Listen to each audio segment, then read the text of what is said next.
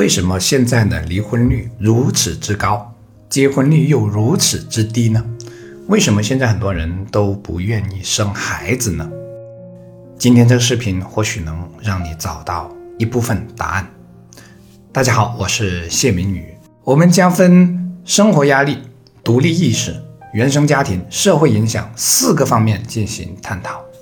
探讨的方法参考《易经》里的智慧，一阴一阳之谓道。也就是从正反两方面切入。先说生活压力来源有两个，第一个尽人皆知，没错，经济压力。结婚成本就不必多说了，网上称为中国式结婚成本。不过近些年有所改变，尤其是在一二线大城市，开始流行低成本结婚或者叫做小型婚礼。但结婚后的另一大经济成本是养育孩子的成本。根据育娃人口研究发布的《中国生育成本报告（二零二二版）》数据显示，中国零到十七岁孩子的平均养育成本几乎是世界最高的，特别是大城市，简直就是当之无愧。这方面相信不言自明，大家应该有深切的体会，也不必多说。压力的另一大来源是教育的压力，这里区分于经济压力，主要指的是精力和时间。现在的教育真的很不简单，无论是配合学校，还是平时对子女的管教，都今非昔比，还有各种攀比、内卷、焦虑充斥着每一天。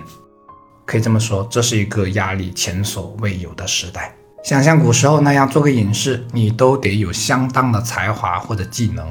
才能实现，要不然就只能回到农村里，呃，靠山吃山，靠水吃水。但你的孩子也可能因此没办法享受到更好的教育资源，怎么办呢？哼，我也不知道，因为我也焦虑啊。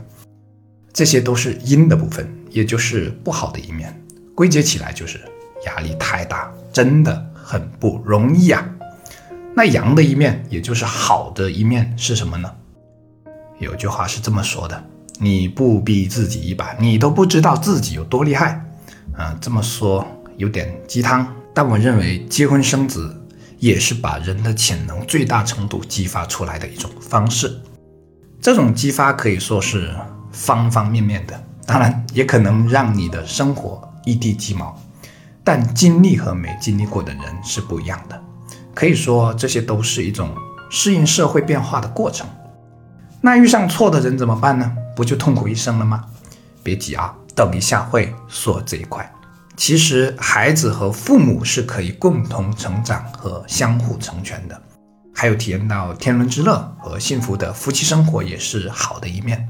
所以，每当我看到有粉丝评论说是家庭给了他做事业的动力，或者是孩子让他有了生活下去的动力，我都很感动。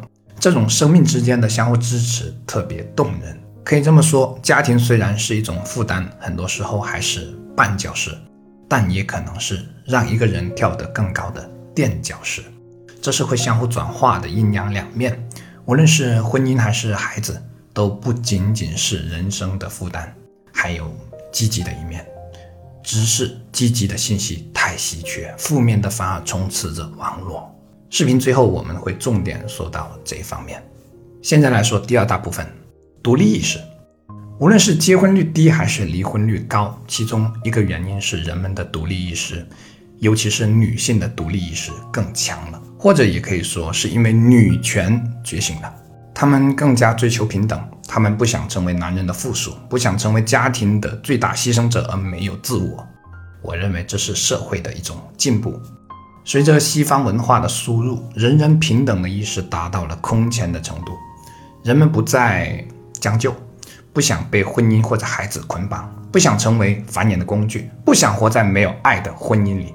这是多么先进的观念，简直称得上是人类思想的解放。那不好的一面，也就是阴的一面是什么呢？那就是正因为这种独立意识的发展。容易产生两种观念，第一种观念，找到对的人再结婚，否则宁愿不结婚。这听起来是没有问题的，但所谓对的人，其实是非常值得再深入探讨的。而我认为啊，个人认为，没有经过长时间的生活，你还真无法确定对方是不是对的人。相反，一个一开始被认为是对的人，也可能会变成我看走眼了，他怎么是这个样子的？其实，就算找到所谓对的人，也仅仅是婚姻生活的开始，而不是结束。任何婚姻都离不开磨合与经营。第二种观念，处不好就离了呗，没什么的，反正离婚不是什么大不了的事情。我观念很开放、很先进的。这样就很容易走到极端上，变得对婚姻不够重视，甚至有些人认为想结就结，想离就离的生活才叫豁达，叫潇洒，叫洒脱，认为这才是真正的独立自主。我在网上看到过一个极端的个案，我是说个案，一个女生三十岁不到就离了四次婚，而且说的跟玩似的。也就是说，有些人在婚姻中遇到问题，首先想的是逃避，是跳出来，以为这叫超脱，而不是想办法解决问题，或者简单的认为我已经尽力了，可实则很可能是对婚姻的重视程度不够，而找的借口在起作用。甚至有些人用这种方式证明自己很有独立意识，从而学不会点滴的谦让，动不动就上升到为了。自由为了自我的高度上，当然我相信这是少部分人。幸福婚姻法则里有一句话：即使是最幸福的婚姻，一生中也有一百次离婚的念头和五十次想掐死对方的想法。这句话我是这样理解的：幸福的婚姻大都需要经过矛盾、冲突和磨合的阶段，需要双方付出一定的时间和精力。而不是所谓找到对的人就可以一步到位，就可以一劳永逸的。当然，我不是说随随便便找个人都可以，还是要看性格和价值观的差异程度的。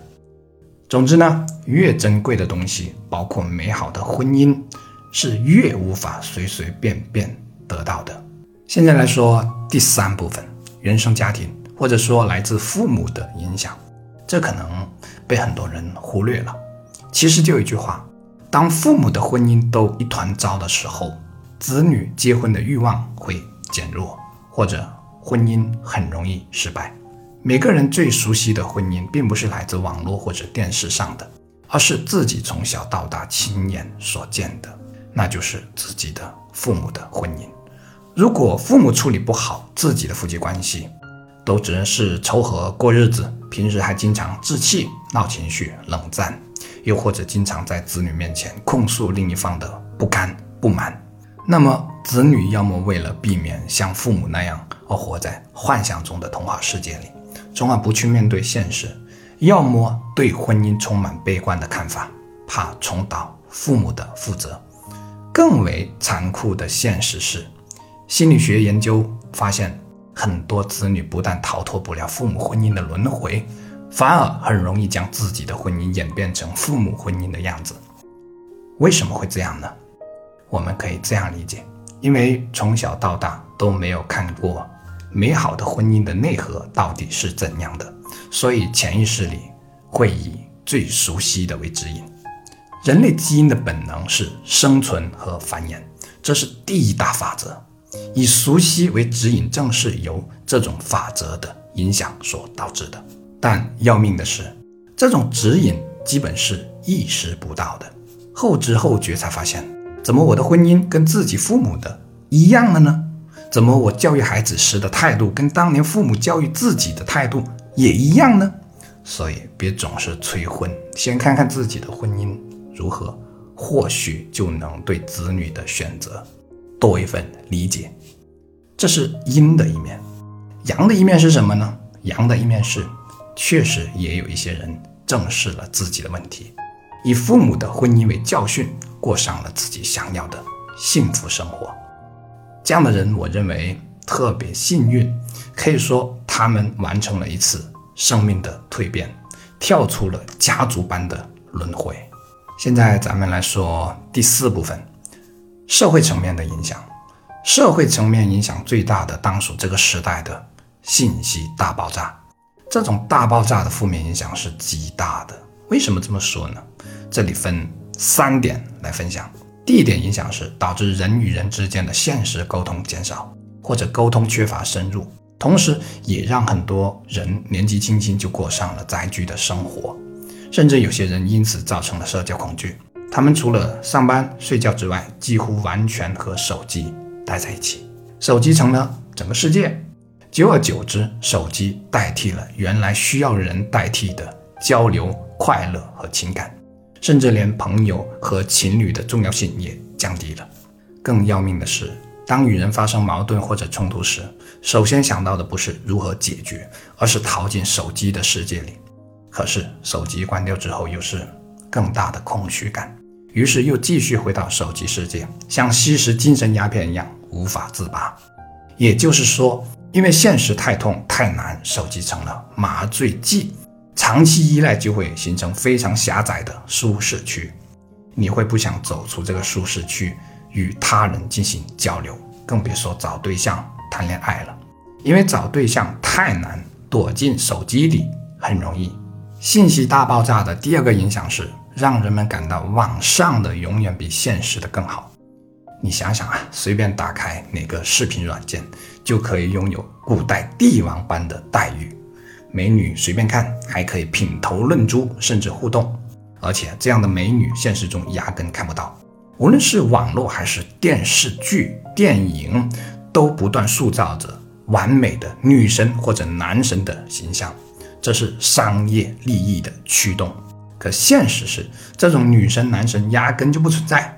久而久之，人们的眼光不知不觉就变高了，或者不自觉的会拿女神和男神的标准去要求对方。信息大爆炸的第三个影响是，负面新闻潜移默化的对人们的价值观进行了影响，甚至塑造。昨天这个明星结婚了，今天那个明星离婚了，后天哪个明星结婚了？后来又离婚了，我们只看到两个点：结婚和离婚，甚至认为结婚就是为了离婚，婚姻只有失败，只有悲剧，却从不了解结婚和离婚之间的内容。这个时代，负面新闻的传播广度和深度几乎数千倍于正面的新闻。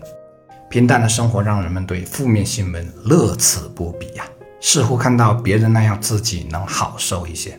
或为自己失败的人生找到些许安慰。总之，这些对我们的生活产生了很大的影响，尤其是本身就缺乏独立思考，或将独立思考硬生生变成杠精的人更是如此。缺乏独立思考的人容易人云亦云，而杠精喜欢处处证明自己的优越，博取认同，抬高自己。是啊，我就说嘛，婚姻就这个样。这样一来，即便结婚，当初根植在信念里的认知也就成了事实。这便是自证预言的威力，也就是你越相信什么，你的人生就越可能会过成你相信的那个样子。你相信婚姻和孩子只是负担，那就算他还没有成为你的真正的负担，你也会找各种理由去证明他是负担，以维持自己的认知。从而避免认知失调带来的心理不平衡，因为被证明自己长久维持着的认知或者信念是错的，那个滋味不好受，反而收集证据证明自己的认知或者信念是对的，却轻而易举。再比如，如果你认为想结就结，想离就离，这才叫潇洒，叫洒脱，那你就看看吧，是不是在婚姻中一遇到问题？就想着离婚，而且你会自动搜索很多支持你离婚的证据，这是心理学早就研究过的心理机制。况且，这个世上最简单的事情就是挑剔对方。那信息大爆炸有没有正面的影响呢？当然有了，比如让我们可以很快结交来自五湖四海的朋友，更方便获取到我们想要的信息和知识，可以更高效地完成自己的工作。可以更方便地施展自己的才华或者才艺，所以错的不是科技的进步，错的不是手机，而是使用他们的人。四大方面讲完了，最后我以自己非常有限的人生阅历做个较为主观的总结。我身边大多数人都是已婚的，我比较了解的大概有二十到三十对夫妻，姑且算三十对吧。以我自己主观的幸福与否来衡量的话，大概有十五对夫妻是相对比较幸福的，也就是一半。而在这十五对当中，有大概八对可以说是相当美满的。怎么体现呢？表现为彼此特别支持对方，也很知心。但注意，这不代表平时不会拌嘴。再来说剩下的十五对，这十五对当中有九对是凑合过日子的。没有什么感情基础，或者当初彼此寂寞，干柴烈火，后来奉子成婚。剩下的六对那就比较糟糕了。最普遍的问题是婚外情，其他都是人生观或者价值观冲突严重，个别到了打官司的地步。再说一次啊，这只是我个人的片面看法和总结，不代表什么，只是希望我们不要只看到负面而忽视了正面的存在。任何人事物都是存在阴阳两面的，而我们很容易被阴的那一面吸引，且这种信息永远更有传播价值。比如个别极端的婚姻惨剧背后就是巨大的商业价值在起作用，因为这是一个流量为王的时代呀。人类基因有消极偏好，喜欢负面的内容，以求保护自己不受伤害。但也因此容易错过很多人生的精彩。总之，我们需要学会一分为二，分开阴阳两面看问题。我相信，无论结不结婚、生不生孩子，都是为了生活的更加幸福、轻松一些。所以，没有真正的对错，不必强加，也不必指责，但需要几分理性，需要看得长远一些。好了，创作不易，既然看到这里就。顺便长按点赞支持鼓励一下，我是谢明宇，你心灵上的邻居，下期见哦，记得关注啊。